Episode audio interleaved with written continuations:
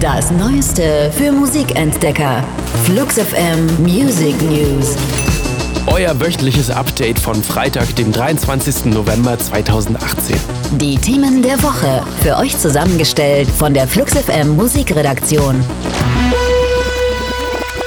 Seit fast genau einem Jahr tut sich wieder etwas im Hause The Streets. Das Brit-Rap-Projekt von Mike Skinner und verschiedenen Gastmusikern veröffentlicht Ende 2017 zwei neue Songs. Spätestens seitdem läuft die Spekulationsmaschine heiß, aktuell frisch befeuert von einem Interview und einem brandneuen Stück Musik. Call Me in the Morning ist ein Skinner-typischer Song zwischen Genie und Wahnsinn, zwischen Grime und gehäckseltem Streicherquartett. Höchstwahrscheinlich haben wir es tatsächlich mit der ersten Single eines neuen Albums zu tun. Mehr als dass es 2019 erscheinen wird, wollte Mike Skinner dazu aber nichts sagen. Auch der The Streets Musical-Film, in den der Produzent und Rapper schon seit mindestens sieben Jahren plant, ist wohl noch nicht von der Hand. Die einzige sichere Information ist nur, dass das Berlin-Konzert von The Streets am 16. Februar 2019 leider schon restlos ausverkauft ist.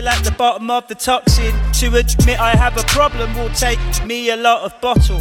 These days are too short, but the week is long. If I hit myself and it hurts, am I weak or strong? They call me trouble in the black. Call up the woman in black. Let's have fun with it, man. We can have fun till they're mad.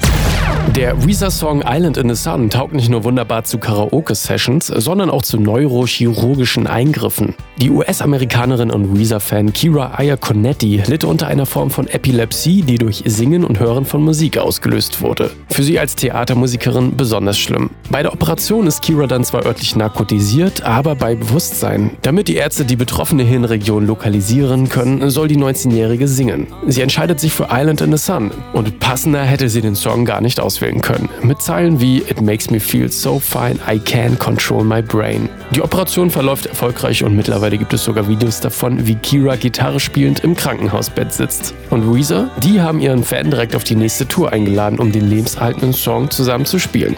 Da wird es dann sicher auch Songs des Black Albums geben, das am 1. März 2019 erscheint. We'll so einige Musikjournalisten haben nicht schlecht gestaunt, als sie die aktuelle Forbes-Rangliste der weltweit bestverdienenden Frauen im Musikgeschäft gesehen haben. Die Kollegen vom britischen Guardian haben der Sache jetzt sogar einen ganzen Artikel gewidmet. Denn irgendwo hinter Taylor Swift und vor Celine Dion steht der Name Helene Fischer. Who? In Deutschland weiß man natürlich um den Status der Allround-Künstlerin mit den immensen Platten- und Ticketverkäufen. Englischsprachige Medien wie der Guardian sehen sich jetzt aber zum ersten Mal gezwungen, mit dem Phänomen Helene Fischer zu beschäftigen. Laura Snapes, die Autorin des Artikels, scheint allerdings kein großer Helene-Fan geworden zu sein und begrüßt die Aussage Fischers, nicht den englischen Markt erobern zu wollen mit dem freudigen und englischen Thank God. Das waren die Flux FM Music News.